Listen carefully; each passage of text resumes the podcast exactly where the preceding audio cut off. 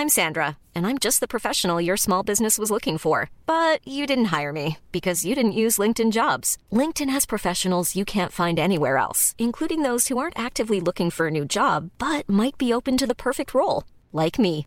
In a given month, over 70% of LinkedIn users don't visit other leading job sites. So if you're not looking on LinkedIn, you'll miss out on great candidates like Sandra. Start hiring professionals like a professional. Post your free job on linkedin.com/people today.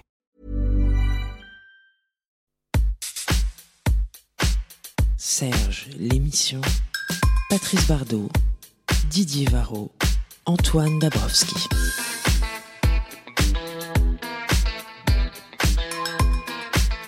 Il a chanté avec Jean-Louis Aubert, a eu comme bassiste Gail Ann Dorsey, comme son idole David Bowie. Il a écrit pour Bachung, une autre de ses idoles. Il a été filmé par Jacques Audiard. En 2021, pour l'album Haute Fidélité, il s'entoure de la jeune génération en faisant appel à Clara Luciani, Arthur Teboul de Feu Chatterton, Thomas de Pourquerie ou encore Pomme. Et puis en 2022, il revisite son répertoire au Bouffe du Nord euh, dans Bande Magnétique, spectacle original salué de toutes parts pour son inventivité et sa sincérité qui a après tourné euh, sur quasiment 80 dates. Il a obtenu le concours de la nouvelle, gagné plusieurs victoires de la musique et même un Energy Music Award. Il a écrit un roman, mais Raphaël ne s'arrête pas et depuis plus de 20 ans, il trace sa route, celle d'un- d'une chanson rock amoureuse, intense et qui assume ses imperfections comme autant de traces de vie. Bonjour Raphaël, Bonjour, comment Bien. ça va? Merci. Trop bienvenue sur Tsuga Radio. Mais il est Bonjour. pas si jeune, Thomas de Porquerie, j'ai l'impression qu'il a mon âge, non? Euh, mais j'ai l'impression qu'il est toujours en train de, de faire un nouveau projet. C'est un peu, peut-être un peu pour ça Il est aussi. merveilleux. Dans les projets. Salut Patrice. Bardot. Oui, salut Antoine Dabrowski, salut Raphaël, Salut. euh, ravi. Alors, est-ce qu'on a Ah, des nouvelles de Didier Varro Également. Oui, on a un texto de Didier Varro, deux stations. Bon, bah, ça va, on est deux bien. stations. Qu'est-ce que c'est Qu'est-ce que c'est C'est rien du tout. Euh, là, il y a un, un nouveau single qui vient de sortir. Euh, Oui. euh, tu es en train de, de mettre les, les touches finales à ce qui sera ton, ton dixième album. Tout à fait. Il y a toujours dixième, la, la dixième fois. la- il y a toujours la même euh, la même excitation dans ces moments, ces derniers moments où on met euh, voilà les dernières touches, les derniers points de mix, les dernières euh, réécoutes. Euh, oui, alors il y a beaucoup d'excitation. Après, les choses aujourd'hui sont un peu. euh, euh, les, sorties d'albums se passent sur plusieurs mois, 3, 4 mois, 5 mois, 6 mois. J'ai l'impression que c'est des temps beaucoup plus longs qu'avant où vraiment on finissait un disque, c'était masterisé. Un mois après ou un mois et demi après, c'était dans, dans les bacs. Donc ça change un petit peu le. On a un, un- espèce de, de sas de décompression ou de rentrée dans l'atmosphère assez euh, progressive. Ça veut dire qu'il était prêt de- depuis longtemps cet album Non, non, il, il est, il est en train d'être fini, mais je Ah, veux dire, il y a déjà une chanson qui est sortie il y a Ouais. trois semaines. Euh, le disque est fini, je vais commencer des promos là la semaine prochaine, je vais commencer à faire des émissions de télé. Ensuite, il y en a en janvier. Donc en fait, la date de la sortie d'album, c'est plus le lancement, c'est presque un. C'est déjà, on sait déjà si le truc va marcher ou si on se prend un Ah oui, du coup tu penses. J'ai l'impression que c'est. en Dès, le single, tu, tu penses savoir que. en tout cas, les 3-4 mois qui se passent avant le lancement d'un album sont très importants parce que, comme il y a les, les ventes de disques physiques, elles sont moins importantes, le- la manière dont les titres sont streamés les uns à la suite des autres, ça donne déjà des.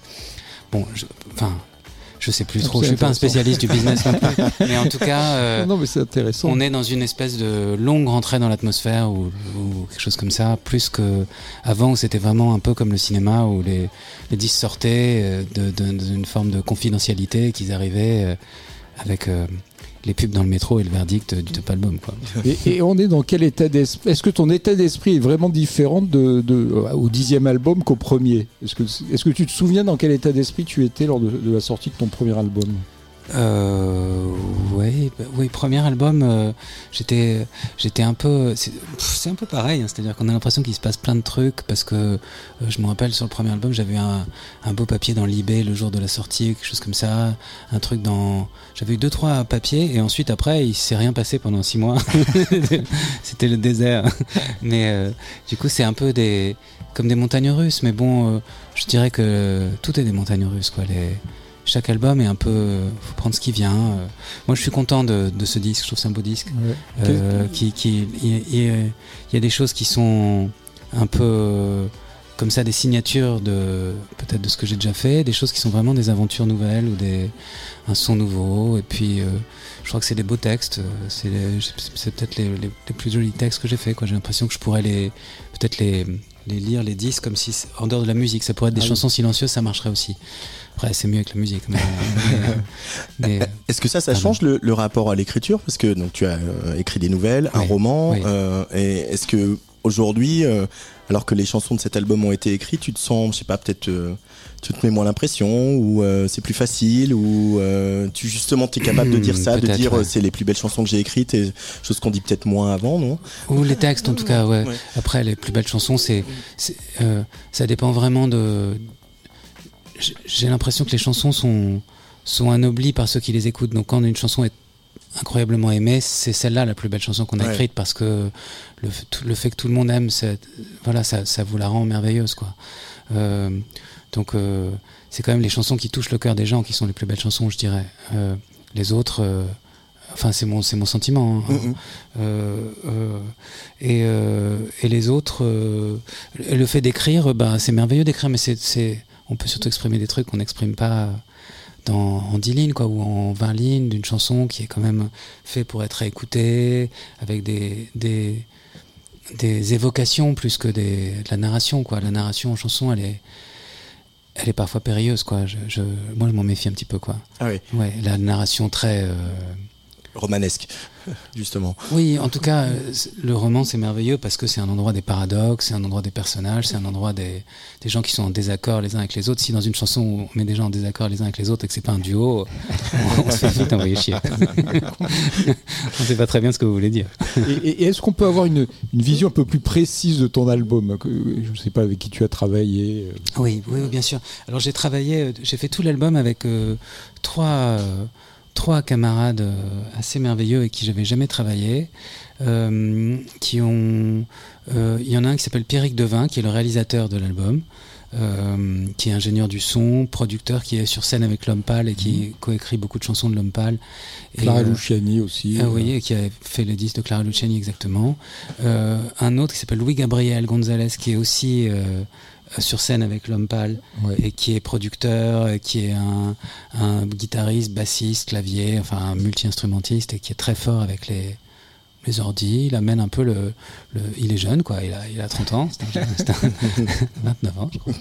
Et enfin j'ai travaillé avec euh, Ambroise euh, Sage aussi, qui a réalisé une partie de l'album avec eux et, et qui a co-composé certains titres et qui est un très bon musicien avec une grande connaissance de l'harmonie, d'une grande coolitude et enfin un super, super, super mec.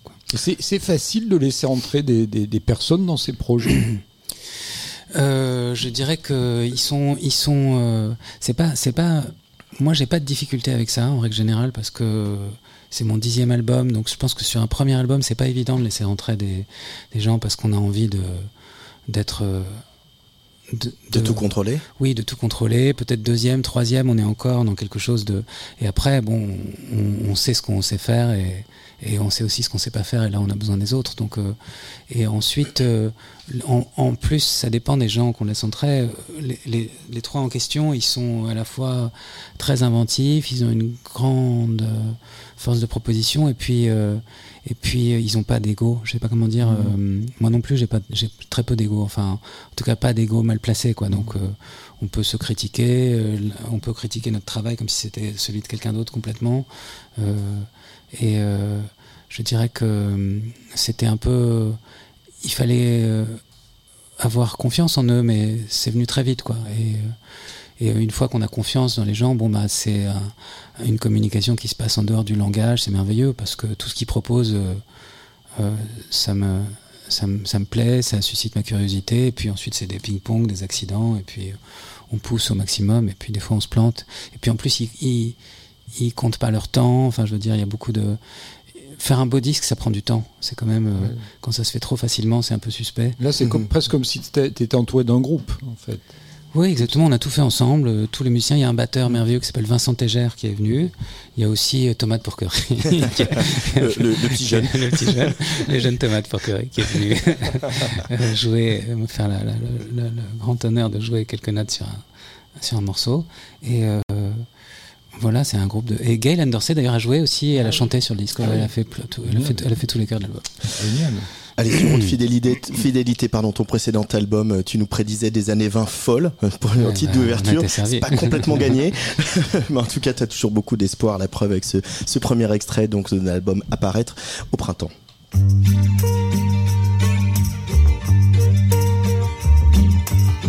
Tu dis que les mots d'amour ne servent à rien, qu'on devrait vivre sans penser à demain, qu'on n'a pas le temps du malheur, qu'on n'a pas le temps pour le malheur.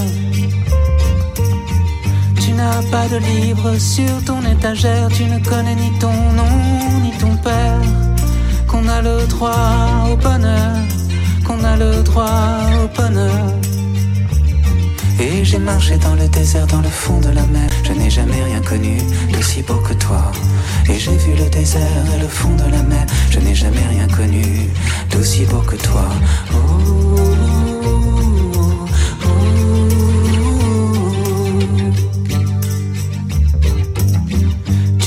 qu'au fond de toi, tu es encore un enfant, qu'il existe un endroit au bord de l'océan où le projet c'est l'espoir où le projet c'est l'espoir.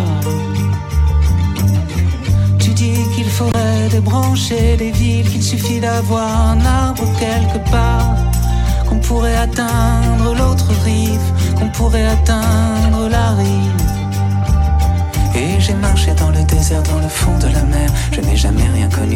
d'aussi beau que toi. Et j'ai vu le désert et le fond de la mer. Je n'ai jamais rien connu d'aussi beau que toi.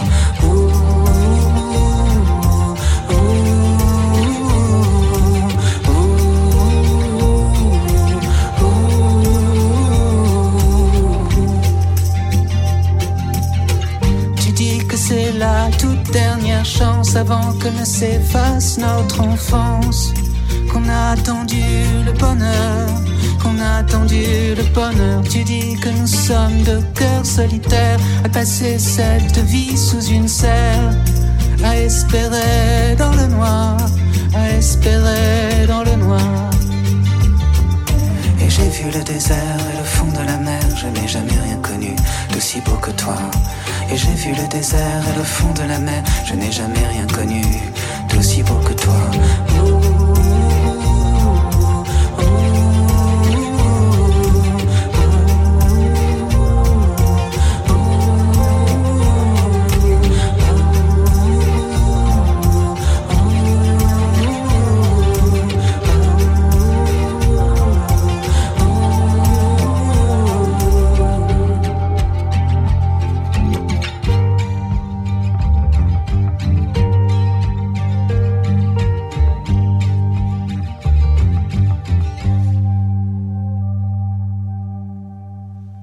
L'espoir, c'est Raphaël sur le player de la Tsugi Radio dans Serge l'émission et Didier Varro est arrivé, tu vois, tu l'as fait venir. Il faut garder espoir.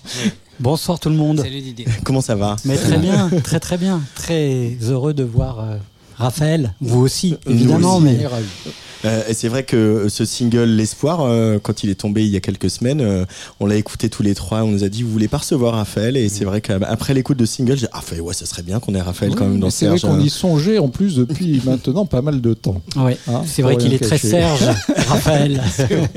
il est très Serge parce que c'est un artiste qui a remis son titre en jeu à chaque album. Euh, et c'est bien la qualité des Serges de la chanson. Et, et puis euh, qui explore, qui, qui cherche, qui sort de sa zone de confort euh, en permanence. Et qui est en même temps un artiste euh, qui arrive à faire des chansons populaires. Donc euh, voilà. Voilà, ça c'était la séquence Didier Varro, euh, Raphaël. Merci Didier. Non, mais c'est- quand tu l'as entendu ce titre, L'espoir, toi, quelle a été ta réaction, euh, Didier? Alors je me suis dit, tiens, euh, on, on a un petit retour aux, aux sources euh, d'un son caravanien vrai, et, et- et peut-être euh, la volonté de, de revenir à quelque chose de plus fluide et de plus simple que sur les derniers albums qui, qui étaient chaque fois euh, une expérience musicale euh, à part entière, mais je ne sais pas, puisque pour l'instant on n'a que, Oui, le- que cette chanson. approche, donc euh, Ouais. voilà, c'est peut-être une fausse piste. Peut-être. Peut-être, ouais. Non, non, je t'en prie, je t'en prie, vas-y. Est-ce qu'on les sent, les, les cycles, quand on a 10 albums bientôt Et euh, est-ce qu'il y a des cycles soi-même dans, dans son rapport à, la, rapport à la musique, à l'écriture, etc.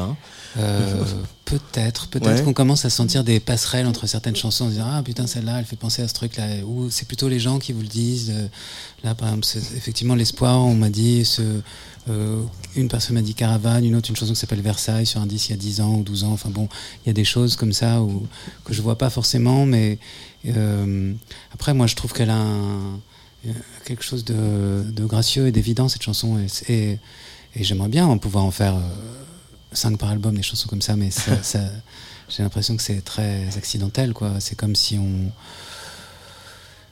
Je sais pas, il y a des chansons qui ont un peu une magie, comme ça, à mon sens, ou qui sont. euh, C'est un geste, quoi. Mhm. Alors que parfois, sinon, c'est plus effectivement une recherche, de l'expérimentation. On creuse, on cherche, on bricole, on change le décor, on le.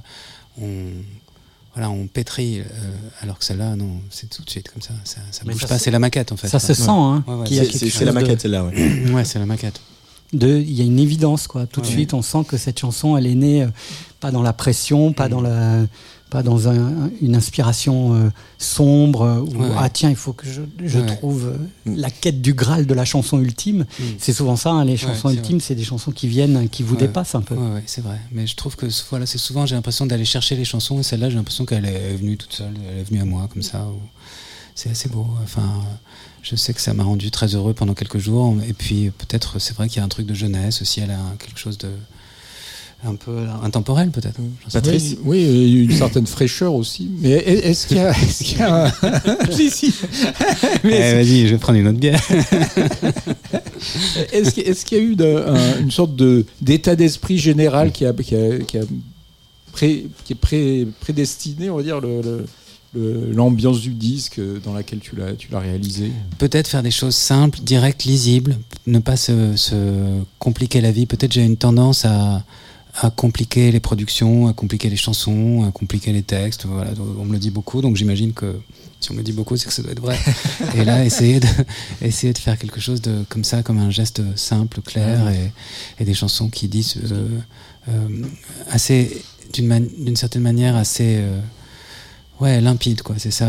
Il n'y a rien de plus beau qu'une chanson limpide. Comme ça. Mais euh, C'est pas après, le toujours disque- évident à faire. Non, c'est très difficile parce que les écueils, c'est la mièvrerie, c'est la platitude, c'est la, la, la- la chose commune, c'est la chose, euh, ce qu'on appelle la chanson SACEM, c'est-à-dire les trucs euh, un peu. Waouh. Non, mais les trucs balisés. Vous, vous voyez les chansons où on, Ouais, sa- ouais, où on- où sait quelle va être la rime suivante, quoi. Ouais, Je veux ouais, dire, euh, il y en a quoi, Ouais. 99% des chansons. Moi, je peux vous dire quand il y a la phrase, ce qu'elle va être la rime suivante. Et c'est- c'est pas une quête, ça. C'est c'est quelque chose qui est très, euh, Oui, c'est très répandu. c'est très répandu, ouais. On va garder ce truc de la chanson SACEM. Oui, c'est une bonne image. On n'a rien contre la SSM, bien au contraire. Bien au contraire. On adore la SSM.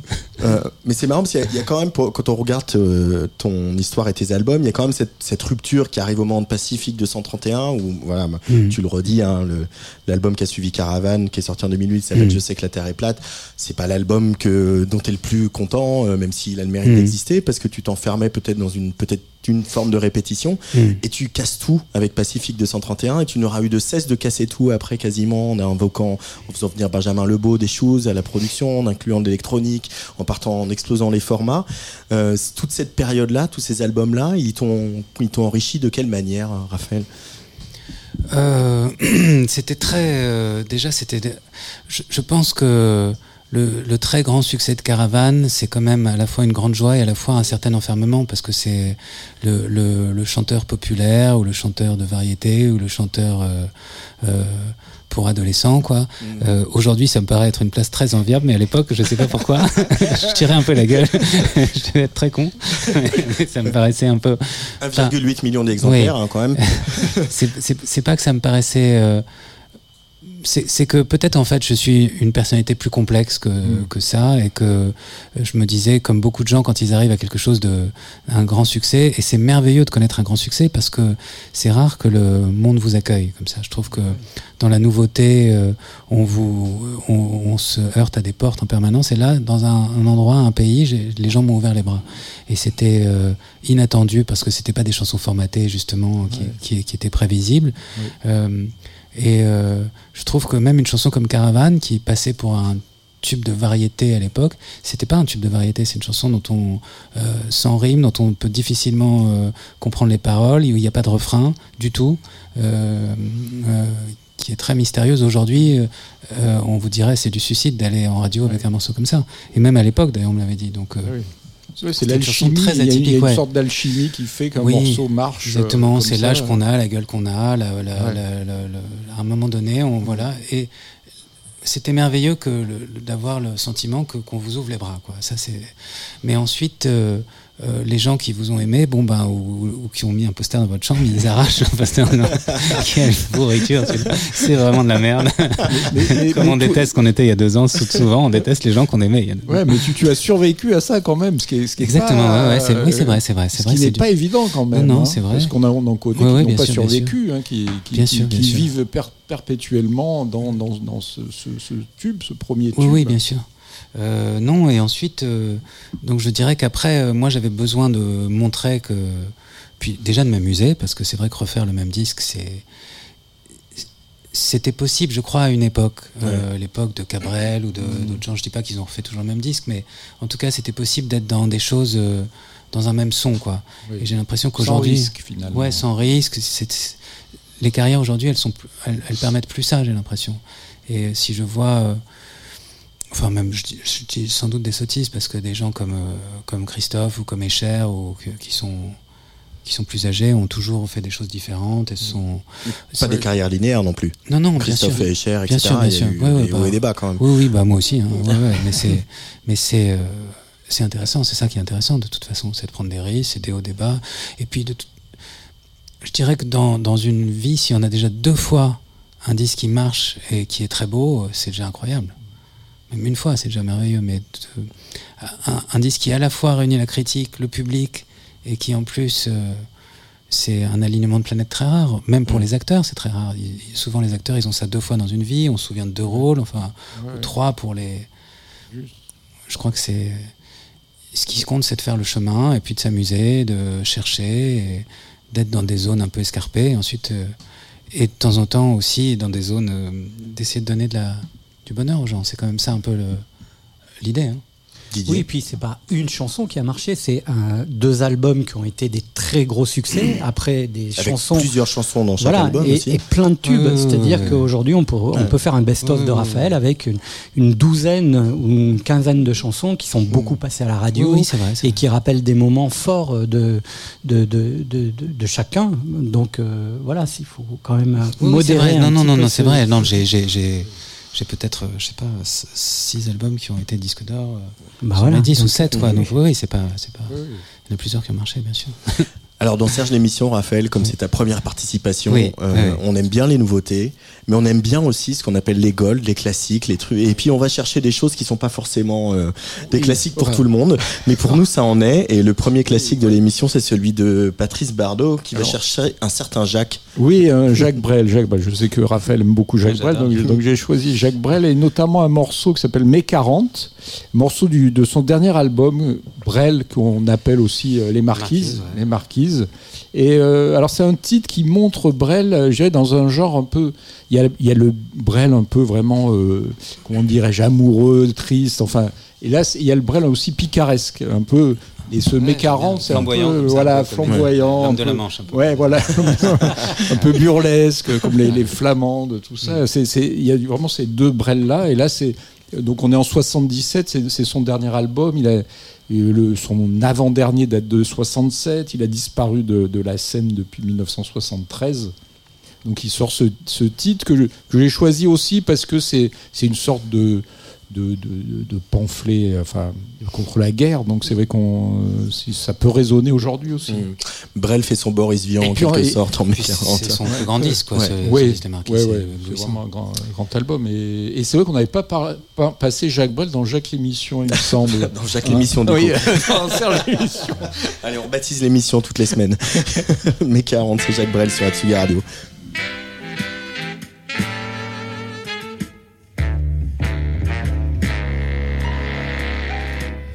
On jouait un air comme celui-ci lorsque la guerre s'est réveillée.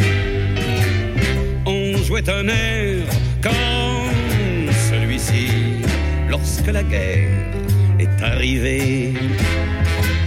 Moi, de mes onze ans d'altitude, découvrais éberlué des soldatesques fatigués qui ramenaient ma belgitude. Les hommes devenaient des hommes, les gars avalaient des soldats qui faisaient ceux qui ne s'en vont pas, et les femmes les femmes s'accrochaient à leurs hommes. On jouait un air celui-ci lorsque la guerre s'est réveillée. On jouait un air comme celui-ci lorsque la guerre est arrivée. Et voilà que le printemps flambe. Les canons passaient en chantant, et puis les voilà revenant, déjà la gueule entre les jambes.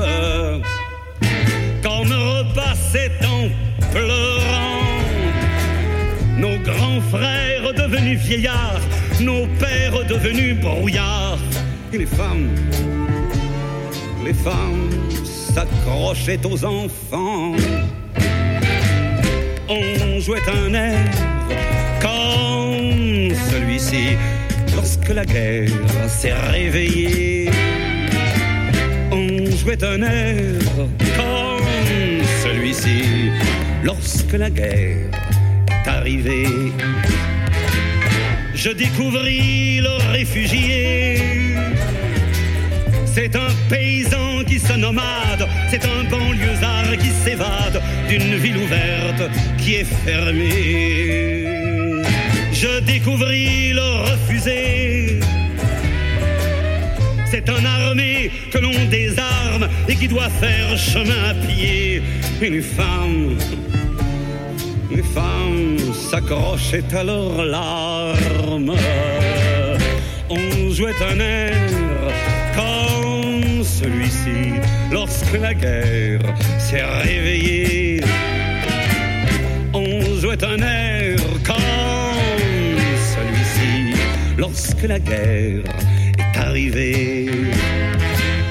D'un ciel plus bleu qu'à l'habitude, ce mai 40 a salué quelques Allemands disciplinés qui écrasaient ma belgitude. L'honneur avait perdu patience. Et chaque bourg connut la crainte, et chaque ville fut éteinte.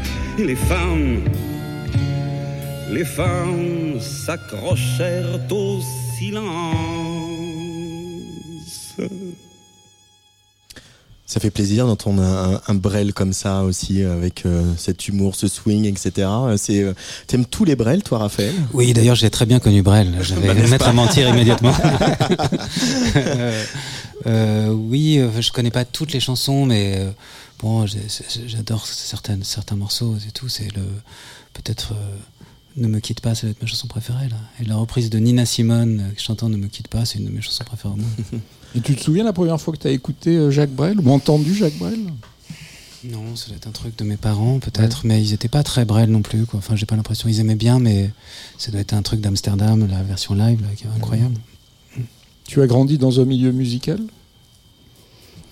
Un milieu musical. euh, de, de personnes qui écoutaient de la musique. Si, si, ils écoutaient de la musique, ouais, ouais, ils écoutaient de la musique. Mon père adorait cette chanson des Big G's, I Started a Joke. J'ai l'impression qu'il l'a écouté toute Ah. mon enfance. Pendant 3 ou 4 ans, il a écouté I Started a Joke. Et sinon,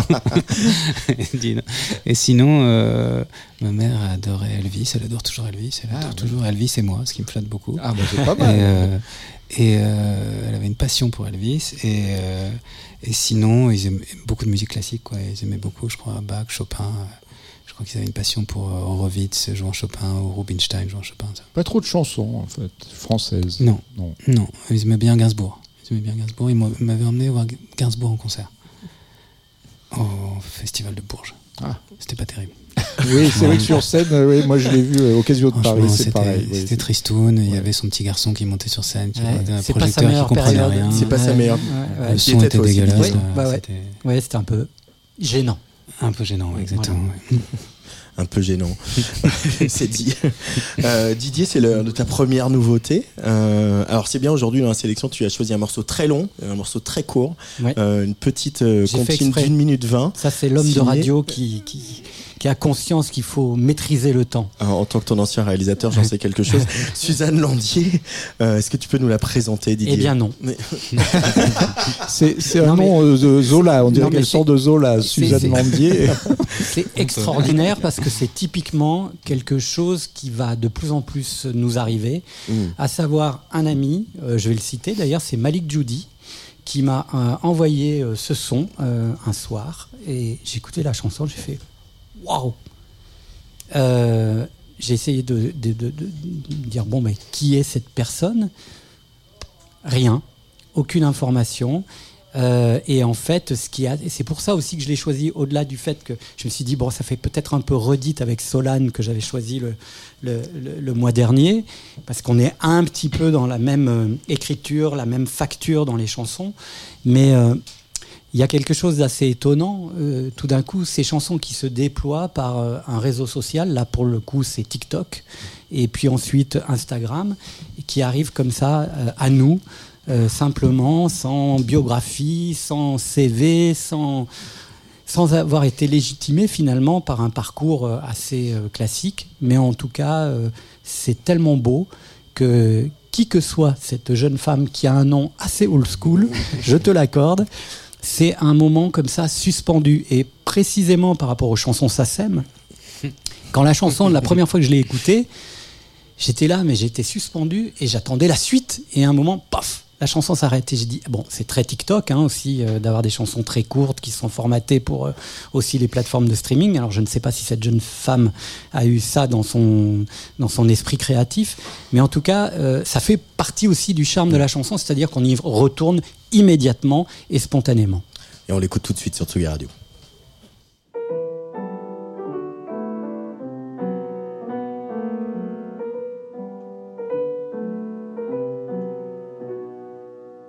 Je le vois depuis le port. Il est là juste au bord de l'eau dès les premiers abords. Il semble frileux tout en haut du mât d'un voilier qui chancelle. Et mes yeux un instant se perdent. Il n'a pas pris la peine de prendre garde au flot.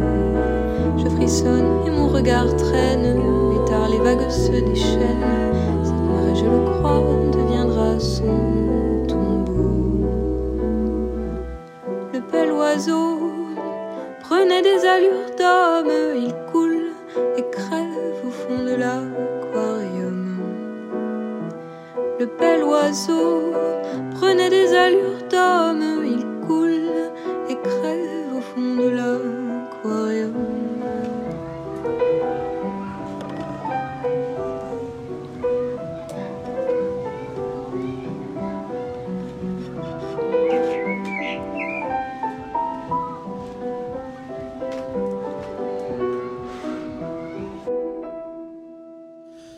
Valse du noyer, c'est Suzanne Landier sur la Tsugi Radio. Un peu petite réaction, Raphaël. C'est très joli, c'est une très jolie chanson. c'est assez classique, quoi. C'est Ouais. Très classique, barbaresque. ça pourrait avoir été Barbara, fait ouais. dans les années 50, ouais. Ouais. Ouais. Ouais.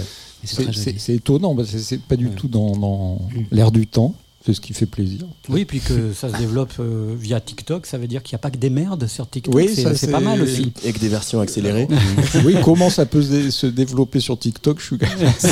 c'est- On peut avoir de l'espoir envers TikTok. Alors, si- Ouais. si ça, ça marche, euh, Bah, bon, écoute. étonnant, euh, bon. Enfin, on on n'a pas vu la danse qui va avec. Les réseaux sociaux, comment tu les abordes, toi, Raphaël Et notamment les nouveaux, quoi, ceux qui nous dépassent un peu quand on est, euh, comme toi et moi, euh, au-delà de la quarantaine? Euh, je, je suis pas un spécialiste des réseaux sociaux. Je dirais que j'ai du mal à, à- je- enfin, à un seul moment, je veux dire une chose positive. À un seul moment, j'ai vu un- quelque chose de positif dans les réseaux sociaux. C'est au moment du confinement où on avait, où les gens étaient comme ça isolés, séparés, et c'était un moyen de. euh, moi, je me suis mis à faire des concerts. euh, une ou deux fois par semaine et c'était très sympa et, et ça, ça me rendait heureux je, et je sentais que les, les 2000 personnes qui écoutaient ce truc là tous les euh, qui se connectaient sur les lives ou- et ça les faisait marrer c'était important pour eux et donc j'ai trouvé que ça faisait du lien et que c'était assez euh, assez précieux Ah, sinon euh, ça m'intéresse pas beaucoup j'ai l'impression que je pourrais surtout faire une digression terrible sur le, le- le danger des réseaux sociaux euh, qui, qui qui est presque en train de détruire la démocratie, quoi. Et Mm. la notion de vérité n'existe même plus et que ça n'importe plus. C'est juste. euh, Enfin bon, je trouve que c'est c'est euh, totalement effarant, quoi. Mais euh, Mm. Il y en a beaucoup qui en ont fait des chansons, un de tes confrères et de tes consoeurs euh, sur les Sûrement, réseaux sociaux. ouais, je sais Et pas, toi, toi, mais toi, c'est ouais. pas un truc qui t'est passé par l'esprit de, de l'intégrer quelque part? Non, pas vraiment, parce que déjà je suis pas tellement de cette génération-là, et ensuite, euh, euh, je trouve que c'est encore un, ce sera un sujet peut-être pour un- pour des romans et tout, c'est intéressant. J'ai l'impression que c'est, il y a tellement à dire, c'est tellement vaste que, mais puis, enfin, j'y ai pas pensé. j'ai même pas, j'ai même pas entendu mes confrères et consoeurs qui faisaient ça. Mais tes, tes sujets, de toute façon, sont plus intimes que sociaux. Oui, exactement, exactement. C'est beaucoup plus intime que social. Je me souviens de, j'ai toujours aimé cette anecdote sur euh, Kafka qui, euh, le jour où, la Première Guerre mondiale est déclarée, et il, il raconte sa séance de piscine pendant toute l'après-midi dans son journal et il dit ah il y a eu la guerre aujourd'hui. Ça raconte vraiment sa littérature. Oui. Mm. Didier Varro, tu voulais réagir? Mais finalement, la littérature de Kafka raconte beaucoup plus la guerre que n'importe quel euh, écrivain après, mais elle raconte à partir de l'intime. Elle annonce, euh, la colonie pénitentiaire annonce euh, quasiment toutes les horreurs du siècle, mais ça, ça, part- ça passe d'autre chose. C'est pas un commentateur de l'actualité, en tout cas. Comment on reste un chanteur dans son époque, justement, euh, euh, quand on, on- on a des appréhensions comme ça sur des, des nouveaux usages qui sont aussi ceux de, de- de- de- Mm. des chanteurs aujourd'hui qui communiquent, qui euh, évidemment se passent même du filtre réducteur des médias, se passent des journalistes parfois pour communiquer. Il y en a quand même énormément aujourd'hui. Euh, comment on reste un, chanteur dans, son époque? Je sais pas si je suis dans mon époque, je sais pas si j'ai jamais été en fait, donc j'étais jamais euh, à la mode ou, cherchant à l'être. Donc euh, après, je trouve que c'est pratique effectivement les réseaux sociaux pour pour euh, informer des gens qui vous suivent et qui vous aiment. Pourquoi pas? C'est très bien aussi, mais le, le temps qu'on y passe et le, moi je le vois sur mes gosses quoi. Euh, C'est chronophage. Hein à 15 ans, il a eu- mon, mon fils aîné a eu son premier téléphone. On a tenu jusqu'à 15 ans quand même. Il, a- avant, il avait une brique. Bel effort. euh, bel effort. Et depuis, bon, ben, ça, ça, ça l'accapare, quoi. C'est, c'est parce que les relations sociales se passent là, parce que si c'est pour euh, draguer ou si c'est pour comme, discuter ou même pour les cours, ça passe maintenant par les réseaux sociaux. Donc, et, je trouve que, hum, je, je, sais pas. euh, après, on n'a pas le choix d'aimer son époque, mais, euh, mais euh, Enfin, je sais pas, je suis sur les réseaux sociaux comme tout le monde, comme tous les mecs de mon âge, on rame tous à faire nos trucs, euh, à mettre des photos de nous comme des cons. euh, euh, Qu'est-ce que vous en pensez Commentez. Est-ce que quelle chanson vous préférez J'attends vos retours avec impatience et tout. C'est du bullshit. Enfin, franchement, disons-le quoi. Disons-le. On se, on, on- on se, ça réduit les gens, ça les abétit, ça les rend minuscules, mesquins, boutiquiers. Enfin, je veux dire, c'est vraiment. Excusez-moi, hein, je, m'emporte un peu. Mais, Fais gaffe parce qu'après mais- ça va finir comme Juliette Armanet et Michel Sardou. On va dire Raphaël s'est lâché euh, dans Sugi Radio sur les réseaux sociaux. Bon, écoute, euh, si, euh, je sais pas, si ça énerve Elon Musk, je m'en fous un peu. Quoi. Je- Oui, tant mieux, même. Ah ouais. Ouais. Alors là, je, Zuckerberg ou les autres, il Ouais. n'y a pas de problème. Ouais, je- non, non, j'ouvre le champagne. je, je crois que c'est, c'est, je, je, sais pas, c'est sans fin, euh, c'est sans fin. euh, Après, euh, c'est sympa de. Il peut aussi hein. y avoir des messages de fans, euh, ou de, enfin de fans, ou en tout cas du public, euh, qui sont euh, touchants, émouvants, amusants, etc. T'as pas, même pas, t'as même pas ça à sauver? Pas trop, non. Enfin, je sais pas. J'ai l'impression qu'à la fin d'un concert, les messages des gens, ils sont bouleversants. Quand les gens sont venus vous voir, quand ils vous parlent. Ouais.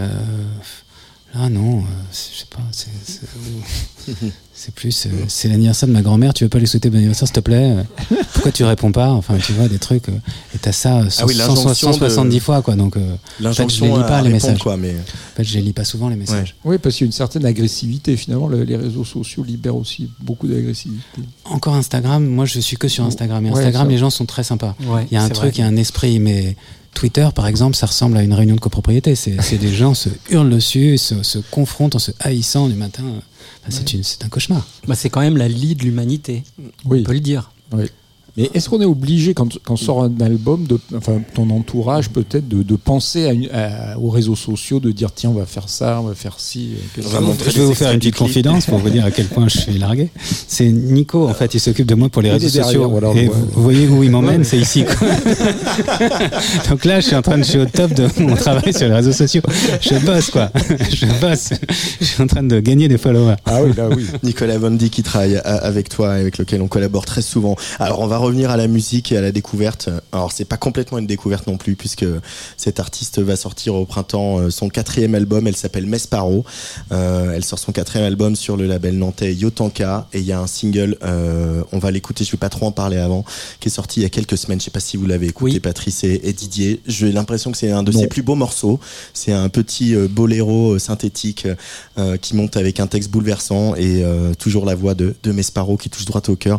Mesparo dans Serge l'émission sur la Tsuga Radio.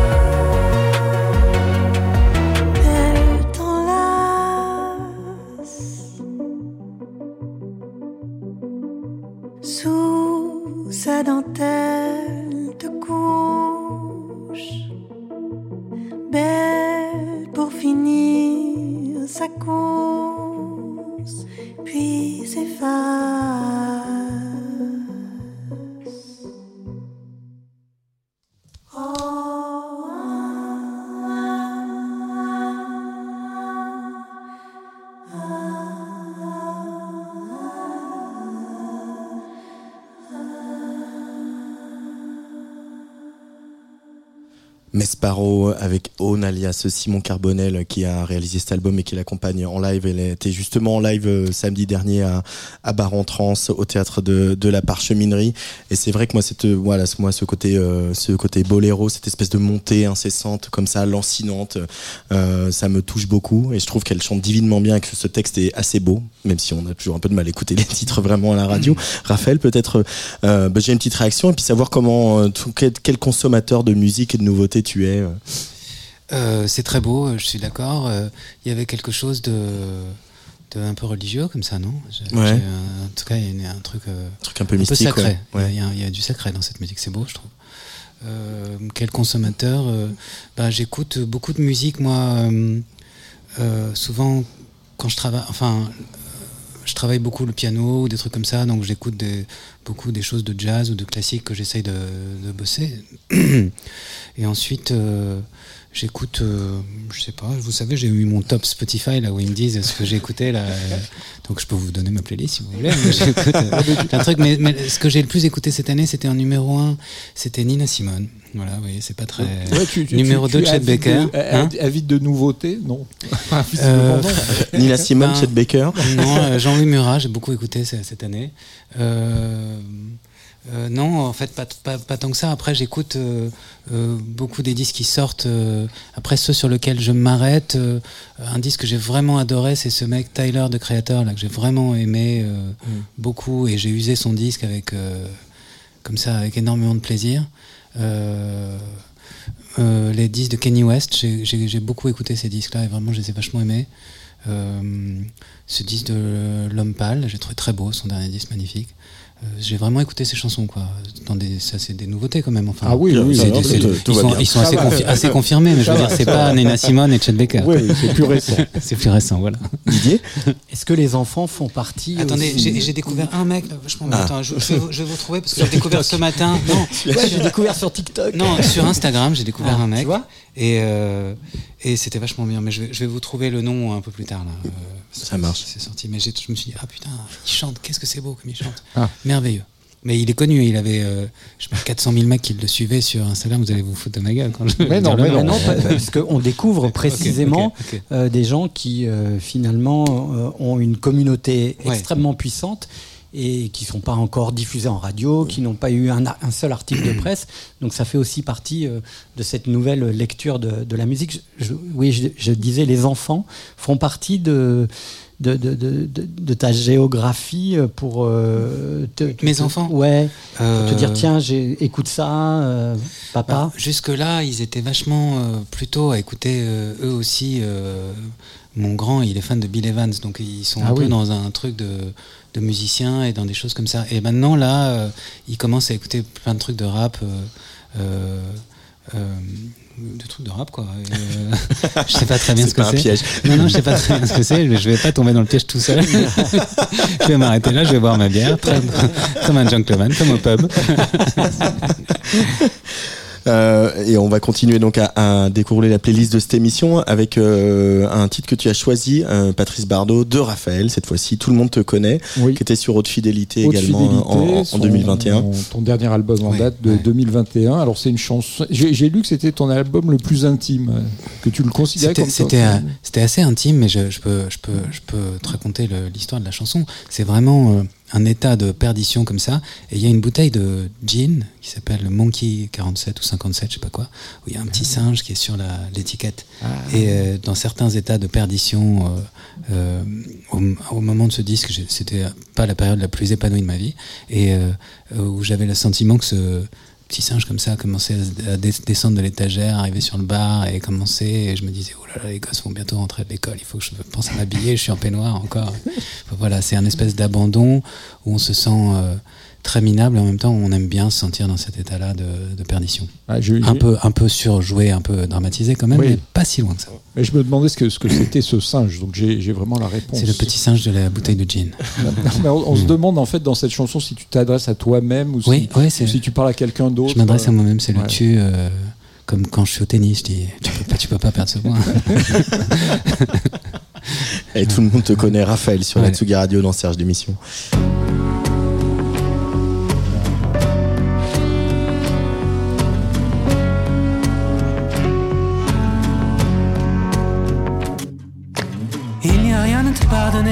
Tout le monde te connaît dans le quartier.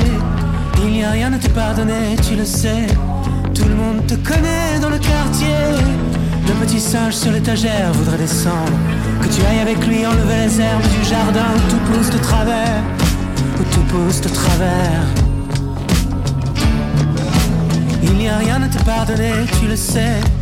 Tout le monde te connaît dans le quartier. Tout le monde te connaît dans le quartier. Il n'y a rien à te pardonner, tu le sais. Le petit singe sur l'étagère t'a déjà tout pardonné.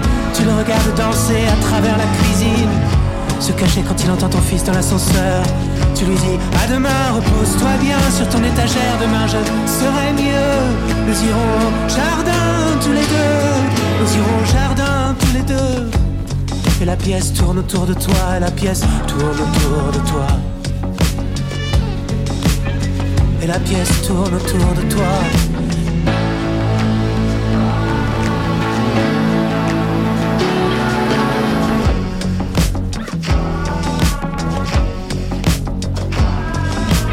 Il n'y a rien à te pardonner, tu le sais. Et les enfants vont bientôt rentrer.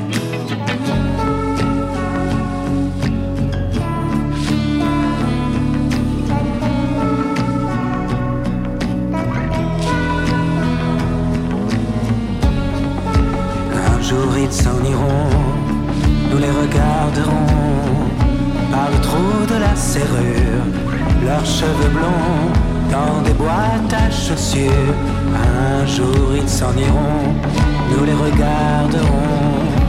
Par le trou de la serrure, leurs cheveux blonds dans des boîtes à chaussures. Un jour ils s'en iront, nous les regarderons par le trou de la serrure, leurs cheveux blonds.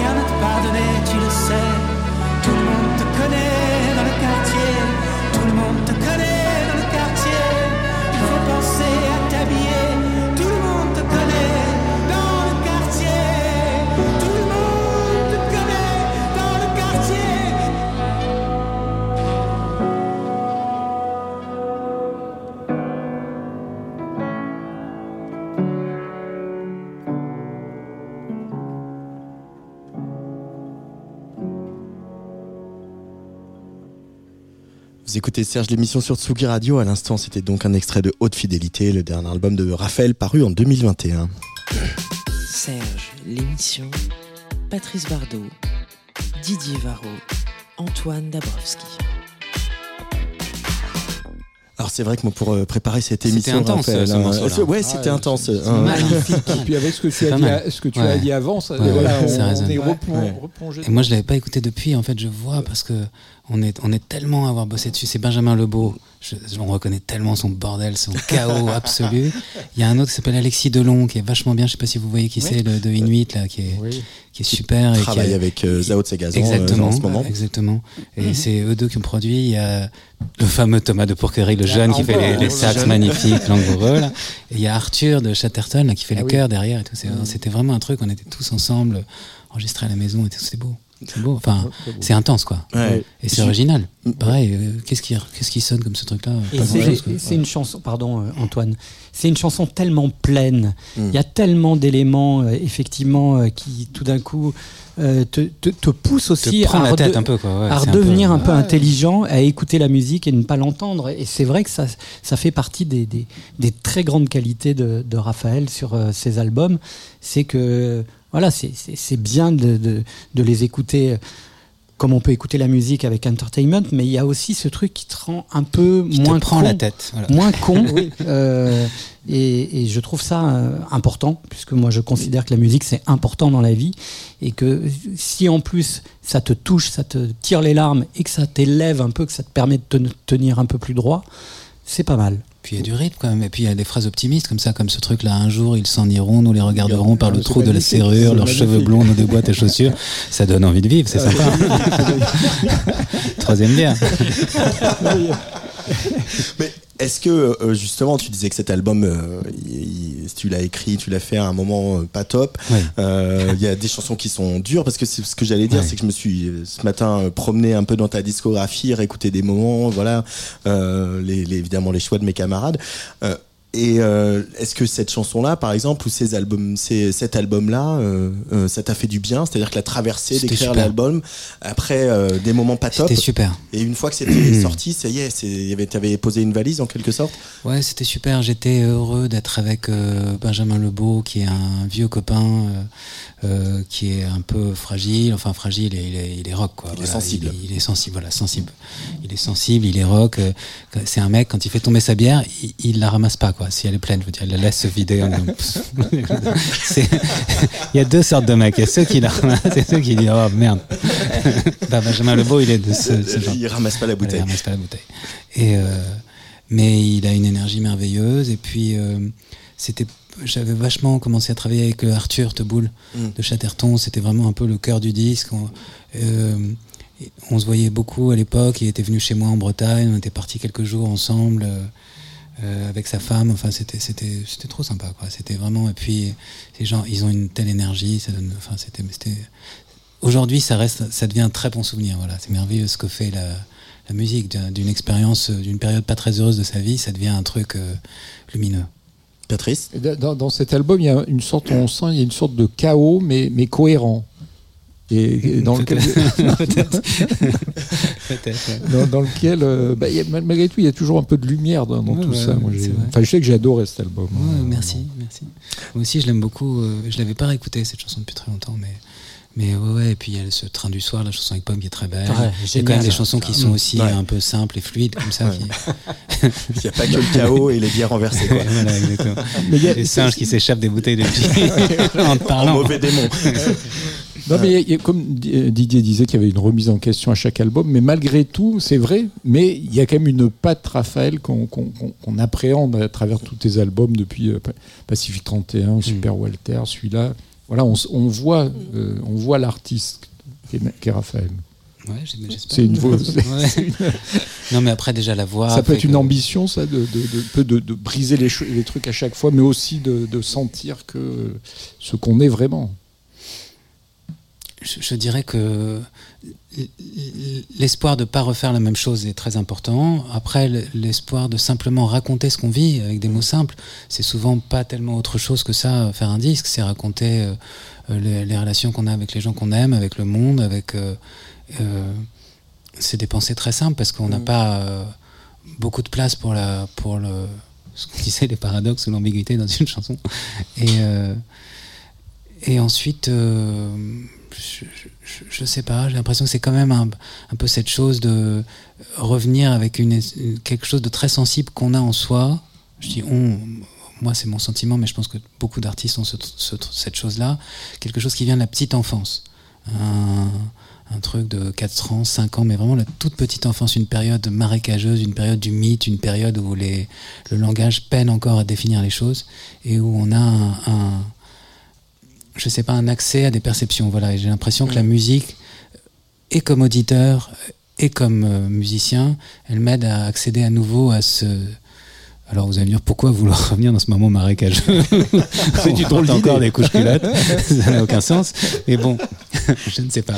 Il se trouve que j'ai l'impression que c'est la démarche de la plupart des musiciens parce que le territoire, il est, c'est là qui se, qui se crée quoi. C'est ce- quand vous lisez des interviews de gens, ils disent bah, bah, un tel c'était euh, quand il, il allait à l'église écouter les musiques ou un autre parce qu'il a entendu, euh, je sais pas, Elvis Presley à l'âge de 4 ans et que ça, ça, ça a été une, une révélation. Enfin, c'est quelque chose de cet ordre-là. Didier.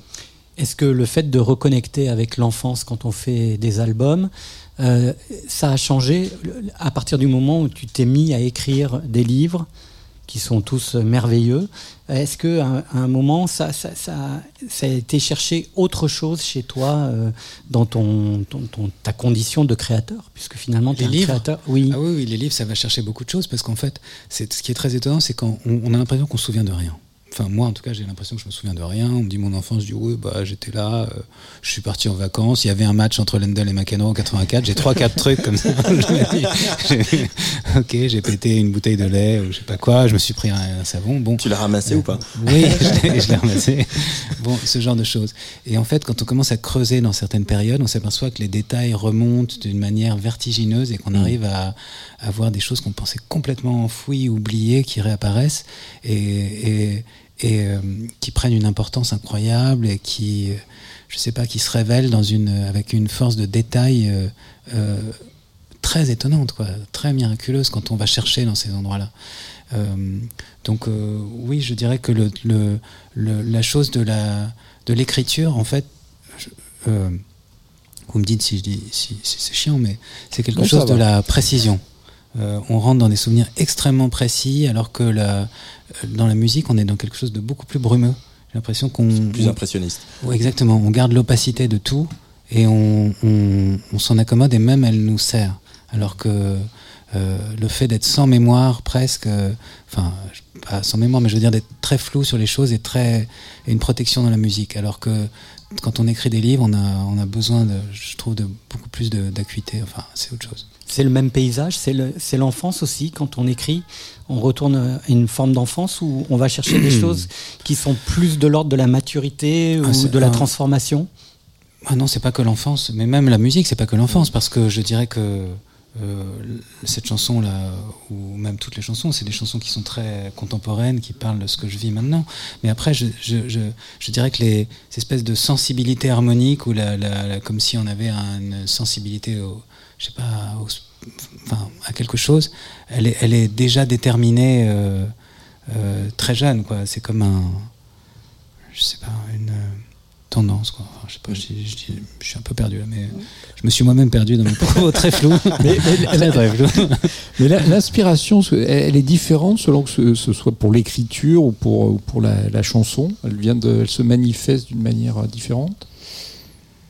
Un petit peu. La chanson, c'est quelque chose qui peut venir en d'une manière très euh, éphémère comme ça euh, en cinq minutes on fait une chanson on écrit un petit euh, j'écris un petit bout de texte de 10 lignes, et puis ensuite, tout de suite, c'est, un. C'est très pulsatile, enfin, je sais pas comment.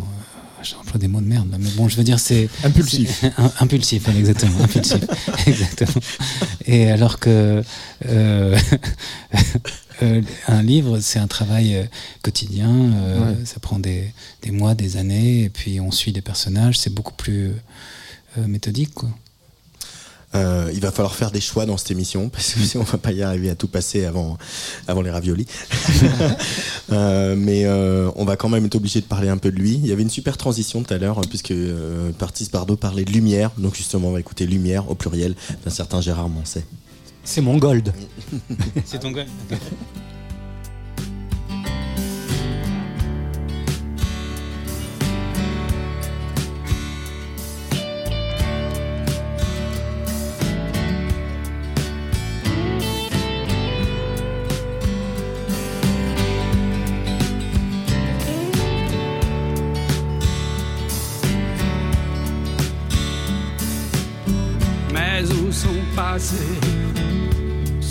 Passer les lumières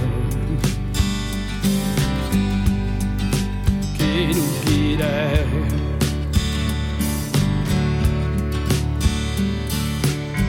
Peut-être étions-nous, peut-être étions-nous trop fiers pour baisser la tête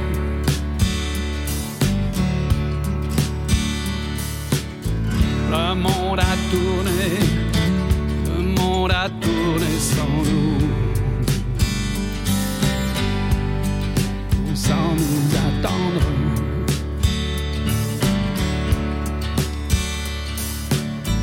Les ténèbres sont, les ténèbres sont partout. Ouvertes de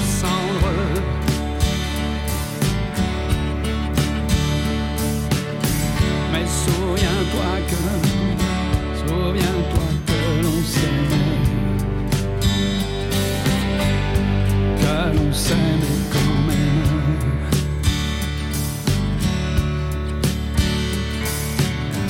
Nous étions si jeunes, nous étions si jeunes et si fiers.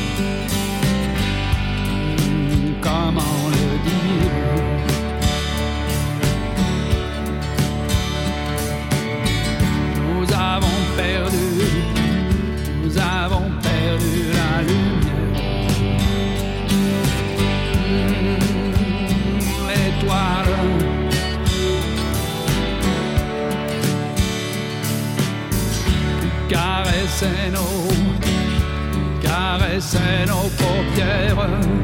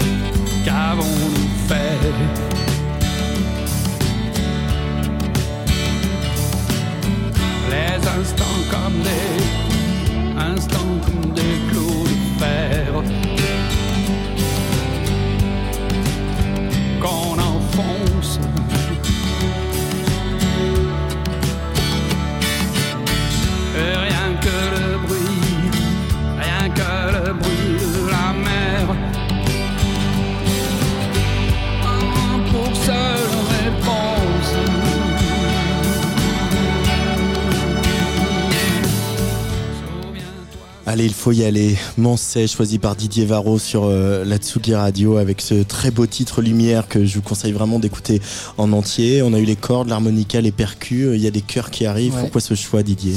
Bah parce que c'est d'abord euh, Mancé, euh, qui est un artiste que j'aime énormément. Euh, parce que Raphaël, présent ici même, avait fait un, un album euh, dédié au répertoire de Gérard Mancé qui était absolument exemplaire. Et puis parce que euh, ça fait partie euh, des, des- des chansons qui ont été très importantes pour moi. euh, euh, et j'étais bien emmerdé. Je démarrais chez Jean-Louis Foulquier à l'époque. Et je lui disais, il faut absolument passer cette chanson. Elle dure 8 minutes, je crois, ou 9 minutes. 9 minutes 30. Ouais, c'est ça. Donc c'est quand même un peu compliqué. Il y avait que Foulquier pour accepter quand même de passer 9 minutes d'une chanson de Gérard euh, euh, sur le service public. Et cette chanson, euh, voilà, je l'ai écoutée à l'époque beaucoup. Je l'ai réécoutée quand Gérard Mancé a retravaillé sur euh, tout son catalogue et son, son, son répertoire. Et euh, je sais que certains fans de Mancé ont un peu euh, mis cet album euh, de côté parce que mystique, parce que euh, cette rencontre entre les synthés un peu qui sonnent un peu 80 et puis cette voix très en avant qui vient accrocher le texte, c'est pas forcément le Mancé le plus aimé et partagé par, ses fans, ses aficionados, mais je trouve quand même que on y entend l'interprète qu'il est aussi. On parle jamais du chanteur, de l'interprète qu'il est, mais c'est un vrai interprète et qui a aussi dans cette chanson euh, des phrases simples qui parlent euh, à l'universel et qui tendent aujourd'hui à l'universel. Et, quand on parlait tout à l'heure de, de cette époque euh, salie par les réseaux sociaux, d'entendre ces phrases toutes simples comme Où sont passées les lumières qui nous guidaient, devenues statues de pierre, qu'avons-nous fait Je trouve que c'est simple, ça raconte bien euh, euh, l'état de l'humanité aujourd'hui. Et d'y avoir effectivement euh, additionné cette, notion un peu de mysticisme à l'époque, il est très imprégné par le bouddhisme et tout ça, sort de ses voyages au long cours. Voilà, moi, c'est encore une chanson qui me parle aujourd'hui.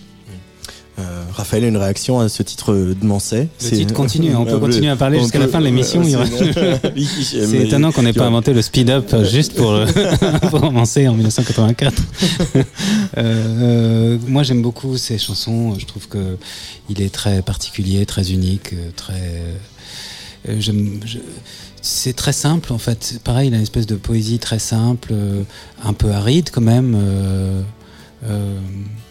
y comme a ça, il y a une rigueur. euh, euh, il est austère quoi. Ouais, oui. Il est austère, euh, mais il y a quelques morceaux de lui que j'adore. moi, c'est le disque, je crois, Revivre que je préfère. Là. Je trouve absolument magnifique. J'aime beaucoup Ah. ce disque, j'aime beaucoup toute, ce- toute cette époque. Je crois que c'est le disque d'après. Donc, je crois que moi, c'est ce que je préfère chez lui, c'est les disques synthés. Là. Ouais. C'est ces trucs euh, euh, qui paraissent. euh, qui ont paru longtemps ringards, quoi, et aujourd'hui, euh, comme le ringard n'existe plus, ou je sais pas quoi, en Ouais, tout cas, on c'est sait ça. plus, en tout Mhm. cas, moi, je sais vrai. plus du tout où il est, quoi. Euh, euh, euh, je dirais que j'aime beaucoup ces albums-là, quoi. Euh, J'adore. C'est un, un bel exercice de reprendre Moncey. Ouais, ouais, c'était, c'était très sympa de reprendre mon C. Enfin, c'était très sympa. C'était, c'était les Franco qui m'avaient demandé de faire ça dans un, dans un, la salle, de la coursive, c'est ça, la coursive? Mhm. Et, euh, et euh, c'était, marrant, surtout que Mancé, il est jamais monté sur scène, mais euh, il, a- il était angoissé lui. Il m'a passé deux trois coups de fil en me disant tu vas pas saloper, je suis jamais monté sur scène. Ça, ça ne me déshonore pas s'il te Ah plaît. oui, ah c'était, pas sympa, ça mettait en confiance. Pression. Mais- ah oui, ça mais- met la pression. mais euh, c'était très, c'était très sympa. Il y avait un groupe de musiciens délicieux euh, qu'après j'ai- euh, avec qui après j'ai joué pendant des années, des, deux violonistes, là, des sœurs Gasparini qui étaient merveilleuses. Euh, c'était, c'était, très, c'était un très beau souvenir. Très belle création. Très belle création. très- et c'était, merci. Ouais, mais Et j'étais, en tout cas, donc, c'était, un, c'était un très beau souvenir et c'est vrai que ces chansons sont magnifiques. Et puis, euh, euh, non, ouais, on l'adore. Bon, on l'adore. Allez, moi j'ai choisi un, un, un autre euh, euh, de tes, euh, d'une autre de tes idoles, pardon, euh, pour mon petit gold du jour. Alors c'est pareil, c'est un gold qui n'est pas un gold, mais moi c'est un album euh, de, de Christophe puisque c'est lui dont il s'agit, pour lequel j'ai beaucoup beaucoup de tendresse, euh, particulièrement aussi parce qu'on a fait des, des belles fêtes à l'époque de France Inter et bien sûr chez lui boulevard du Montparnasse à cette époque-là. Euh, une chanson qui s'appelle Tonight Tonight, extrait euh, de l'album de Christophe, euh, le dernier album qu'il a fait chez Universal d'ailleurs.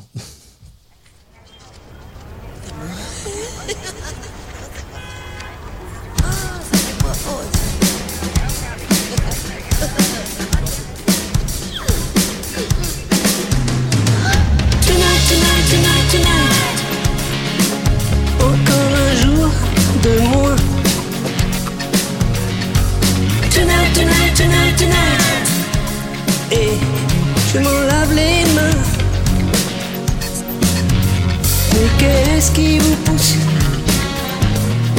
à vous lever le matin? Les portes de la nuit ne sont jamais fermées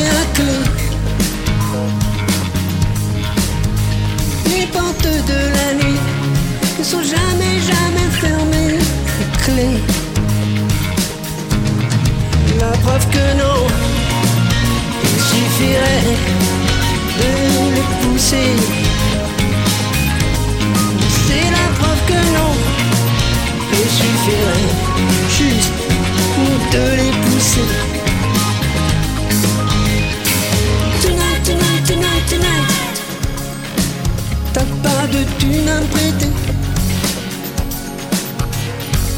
Tonight, tonight, tonight, tonight.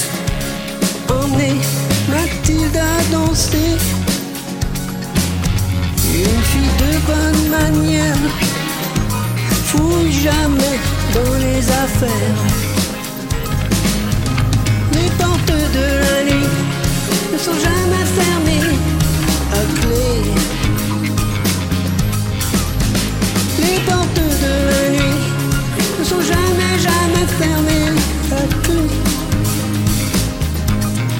La preuve que non, il suffirait de les pousser. C'est la preuve que non, il suffirait juste de les pousser.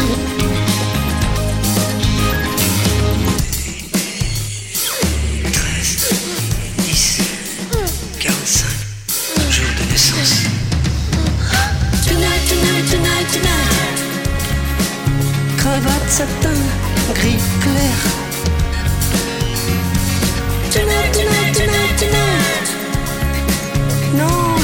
pas mon frère. Tous ces chiens qui aboient, le nez dans la poussière. Les portes de la nuit sont jamais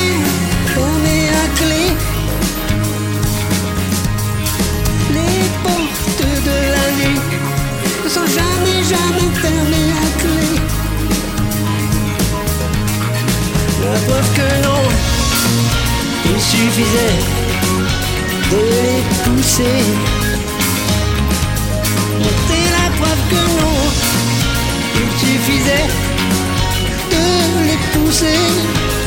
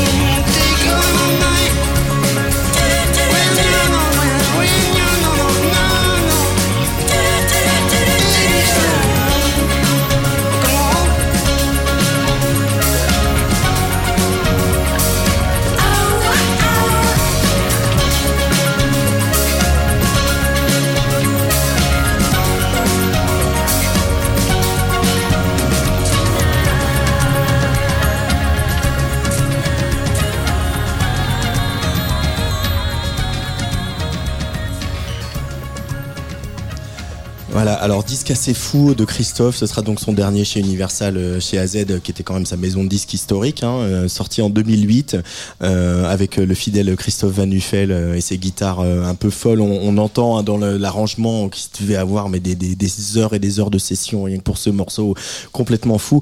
Et alors l'anecdote qui, qui résume Christophe, et à la fois son, son, son génie, sa folie, sa malice aussi, c'est, vous avez entendu sur la, la lib à la fin le oh, ouais, oh, ouais, ouais, entendu, de Buggles, The Video Kill de Radio Stars. Donc on pourrait se dire, et tout producteur raisonnable se dirait, on va prendre un sample, on va demander à la maison de disque de récupérer l'enregistrement des chœurs, etc. Non, Christophe a fait venir Debbie Boss, qui faisait donc partie de Buggles, en studio à Paris pour enregistrer ça, pour passer une fois dans la chanson. C'est quand même assez génial quoi de se dire que ce type-là a existé et qu'il a, qu'il a mis ses grains de folie absolument partout. Cette folie de Christophe, elle t'inspire toi Raphaël un truc, un truc, non seulement c'est délicieux comme anecdote, et en plus je pense que c'est beaucoup moins cher de faire venir la chanteuse, parce que moi je vais, tu vois sur le sur la chanson là qu'on a écoutée avant, Ouais. j'avais voulu prendre un sample d'un film des années 40, Mhm. chose comme ça qui appartenait à la Warner. Et on avait fait une demande euh, à la, au producteur et ils ont dit euh, d'accord, ok, mais euh, on prend 100% des droits de la musique et des paroles. Pardon sample, vraiment trois En toute secondes à la fin où ça faisait une, une voix à peu près la même chose. Vraiment 100%. C'était même pas on vous laisse 5% parce qu'il pourrait dire je sais pas. Auteur de la chanson. Voilà, exactement. Donc euh, il, a, il a eu bien raison. C'est pas que de la folie, je pense. Mais Mm. ensuite, oui, oui, euh, Christophe, euh, grande inspiration, merveille, merveilleuse. mer- merveille, on a tous des souvenirs avec lui, effectivement, dans son appart, dans son navire amiral là-haut. là. Et, euh, et puis, euh, oui, moi j'ai enregistré quelques morceaux avec lui, j'ai fait des concerts avec lui plusieurs fois. Euh, ces derniers concerts, à chaque fois, il m'invitait, c'était merveilleux. Moi, je l'avais invité une fois aux Nuits de Fourvière, tu te rappelles, tu étais venu euh, Tout à fait. En 2000, euh, enfin je sais plus quoi, en, en 2012, on va dire 2012, quand on sait pas on dit 2012. ça doit être ça en plus. Ça hein. ça, en plus. Et, euh, et on a chanté un peu menteur une fois, et puis c'était des merveilleuses soirées, moments, enfin il était, il était délicieux, malicieux, Mm. tout, ce que, tout ce que vous avez dit, tout ce que tu as dit. ouais. Mais C'était un, un homme de son aussi, et ça c'était euh, agréable aussi Incroyable, quand on ouais. aime le son de, de, de parler avec lui. il t'a transmis un peu ça quand vous vous êtes vus, voilà, se, se fait parler quand il parlait, quand il se lançait, il parlait de ses synthés et de, et de ses machines, etc. C'était passionnant quand même. Ouais, il m'a transmis. Enfin, je sais pas s'il m'a transmis. Des fois, il m'envoyait des trucs, des messages à. C'est toujours à 6h du mat. Moi, je le possible. soupçonne de mettre son réveil à 5h30 pour envoyer des messages à tout le monde pour faire croire qu'il dormait jamais. Oh putain, avec 5h30, je suis crevé. Vas-y, j'envoie un message à qui? Alors attends. il m'a envoyé l'espèce de truc, euh, des bruits de circuit automobile la nuit. Ah, ça, tu vois, ça, ça c'est le son, ça. Toi, tu peux comprendre. Toi, les autres, ils. A des trucs comme ça. Et ensuite, il laisse recoucher, je pense. Ok. Et euh, des, des- des choses comme ça. Euh, après, euh, enfin, plein. On a tellement d'anecdotes, tellement de trucs marrants. Il essaie de me vendre des guitares à des époques pas possibles. Mais, euh, Mais quelqu'un bon, de, de bienveillant envers les, les jeunes générations quand très même. bienveillant, mais envers tout le monde. Je crois que c'était ouais. vraiment délicieux, joyeux, malin, marlou, euh, Plus brillant. Que, plus que bienveillant, il était très à l'écoute. Ouais, très à l'écoute, alors A priori, donc forcément- parce qu'il dormait pas la nuit, mais c'est vrai que souvent, moi, j'ai eu euh, des, des textos sur des artistes qui passaient euh, sur France Inter à 2 heures du matin, euh, et, et après, on le revoyait six mois après euh, euh, avec ces artistes-là en train d'essayer de travailler sur une chanson. euh, euh, et puis, il était très, très, très, très étonnant hein, dans ses goûts. Euh, très, très éclectique. Très éclectique. Ouais, et puis, moi, je trouve que là, par exemple, cette chanson-là, je la connaissais pas, euh, Tonight, Tonight. Euh, c'est très, il est très moderne sans jamais chercher à l'être. On a l'impression, il s'éclate en fait. C'est, c'est merveilleux. Puis tout est léger, rien n'est grave. Enfin, j'adore ce, j'adore. On va arriver au, terme de, de ce Serge l'émission euh, avec euh, ton choix, hein, le titre de Raphaël euh, Didier euh, que tu as choisi pour euh, pour nous. Alors comment dire? Ça a été extrêmement difficile parce que j'ai changé d'avis euh, 12 fois dans la journée en me disant non. Je... Bon. Pour tout vous dire, euh, toute la journée, on avait un petit peu parlé, même, on a parlé hier même. J'étais sur euh, l'album Super Walter parce que cet album-là, Manager, euh, Mariachi Blues, c'est probablement les chansons de Raphaël que j'ai le plus écoutées dans ma vie. Et puis, et puis, hier, on, on Ouais. parlait déjà de, de cet album euh, Anticyclone. Et, et je me suis dit, il y a une des chansons finalement aussi que j'ai énormément écouté, que j'ai beaucoup réécouté cet été, qui était le premier single de cet album, qui est un album, je trouve, mais parfait euh, de bout en bout, qui pour moi était un album ultra euh, populaire pour le coup, qui a peut-être un peu loupé sa cible parce que C'est pas pour, euh, c'est comme ça. euh, Voilà, mais c'est comme ça, avec euh, cette euh, force de cette chanson qui est donc l'année la plus chaude de tous les temps, qui marque aussi ce que sont les artistes quand ils sont dans un, en haute altitude, c'est-à-dire des, des- des- médiums. Cette chanson, elle est médiumnique et elle n'a pas été écrite pour ça, je pense. Il y avait déjà des petits signes de réchauffement climatique Oui, en oui, 2017. quoi. Oui, oui, oui, oui, mais quand même, quand même. Alors que a priori c'est cette année l'année la plus chaude de tous les temps. hein. Mais c'est ça, Ah, c'est-à-dire ouais, que tous les ans, c'est tous, tous les, les ans ça marche. Ouais. Et quand euh, j'écoutais cette chanson, par exemple cet été, les gens disaient, ah putain mais c'est incroyable cette chanson. Et, et- ouais ouais c'est Raphaël. La production est imparable, tout l'album est imparable, la pochette. euh, Raphaël est beau comme un dieu, il est toujours beau, mais c'est vrai que cette pochette était sexy. euh, Il y avait, je trouvais cet album magnifique. Alors bon, comme j'ai dit mon amour pour la déconstruction et, et- et les parts sombres qui étaient euh, très présentes dans Super Walter, j'ai dit allez on va, on va aller vers le soleil et en même temps le réalisme. Ah ouais, ouais, bah moi, aussi j'aimais beaucoup cet album. Merci, c'est trop sympa. j'aime bien, j'aime beaucoup cette chanson. Euh, je pensais aussi qu'il allait marcher cet album. Ma femme m'a dit, moi je l'aime pas beaucoup ce disque. Alors quand Ah. elle me dit ça, je- elle me dit c'est un peu variété, quoi. C'est un peu, c'est un peu propre. Voilà, donc, euh, donc méfiance. Elle avait pas tort. Et qu'est-ce qu'elle dit pour le suivant? Elle- pour l'instant, elle aime beaucoup. Euh, Pour l'instant, elle aime beaucoup. Pour l'instant, elle aime beaucoup. Bon, on va lui souhaiter plein de succès au suivant qui sortira au printemps. On verra. Euh, on verra. hein. On verra. Et puis peut-être aussi, euh, voilà, se, se rela- remémorer ce spectacle dont tu as parlé tout à l'heure, Bande Magnétique, Oui. cette aventure, euh, voilà, au- au, Bouffe du Nord, où tu revisitais ton propre répertoire Ouais, avec des comédiens. euh, magique. magique. ça, ça laisse des traces, euh, ça donne euh, des Ouais, envies pour magique, la suite. là, ouais, ça donne envie de, de rejouer au Bouffe du Nord, qui est l'endroit le plus beau du monde. Et puis, euh, c'était magique. quoi. C'était deux semaines euh, comme ça, comme dans une autre vie. Euh, avec chaque jour, il y avait un comédien différent qui venait jouer. Le, le- Puis c'était, on inventait quelque chose. C'était, c'était un peu la vie de la troupe, comme ça. C'était drôle aussi. C'était drôle, À la fois émouvant, il y avait de l'expérimentation et en même temps il y avait, il y avait énormément d'émotions. C'était un spectacle totalement habité par le lieu, par, par les, les chansons de Raphaël qu'on réécoutait différemment. C'était grandiose. Ouais, c'était un souvenir éblouissant, quoi. Ah bah, on va en construire d'autres des souvenirs éblouissants dans la carrière de Raphaël qui continue avec ce dixième album donc qui sort au printemps. Oui. Euh, merci Patrice Bardot, merci Didier Varro. de rien. Et merci, Merci beaucoup, beaucoup. Raphaël d'être venu délicieux de parler avec vous. C'était dans notre petite cabane de la Villette.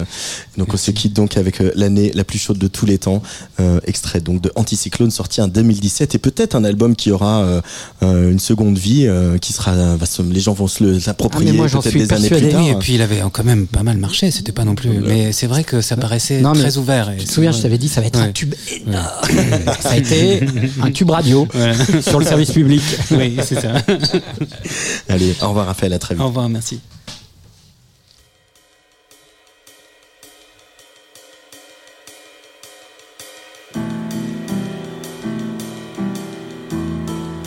Il pleut des cordes sur le balcon, le vent s'engouffre dans la maison, les volets claquent vers la mer, le ciel est bleu pourtant. Tu regardes vers le nord, avide de grand frais à la fenêtre, mer 5 à 7 forcissant dans ta tête, des crêtes d'écume au plafond, un orage dans le salon, dans la salle de bain du bas, détends-toi. C'est l'année la plus chaude de tous les temps. L'année la plus chaude de tous les temps. L'année la plus chaude de tous les temps, de tous les temps, de tous les temps.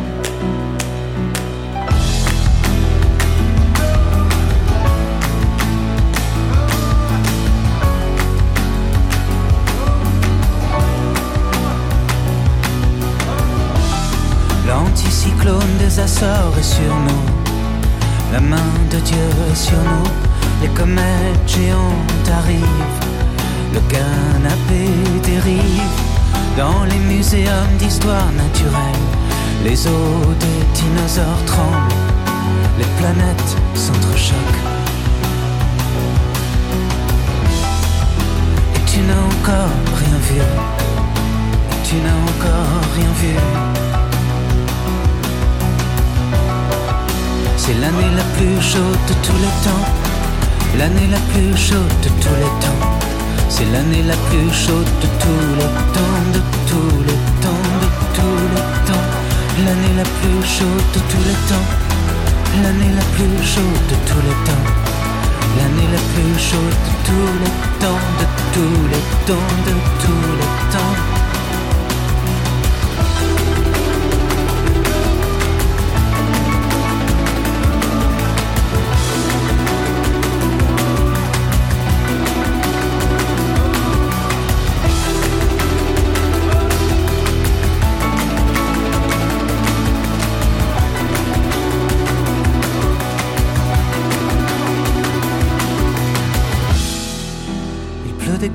Sur le balcon.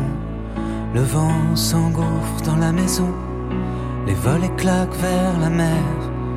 C'est l'année la plus chaude de tous les temps. L'année la plus chaude de tous les temps. L'année la plus chaude de tous les temps. C'est l'année la plus chaude de tous les temps. L'année la plus chaude de tous les temps. C'est l'année la plus chaude de tous les temps, de tous les temps, de tous les temps. L'année la plus chaude de tous les temps. L'année la plus chaude de tous les temps. C'est l'année la plus chaude de tous les temps, de tous les temps, de tous les temps. L'année la plus chaude de tous les temps. L'année la plus chaude de tous les temps. L'année la plus chaude de tous les temps.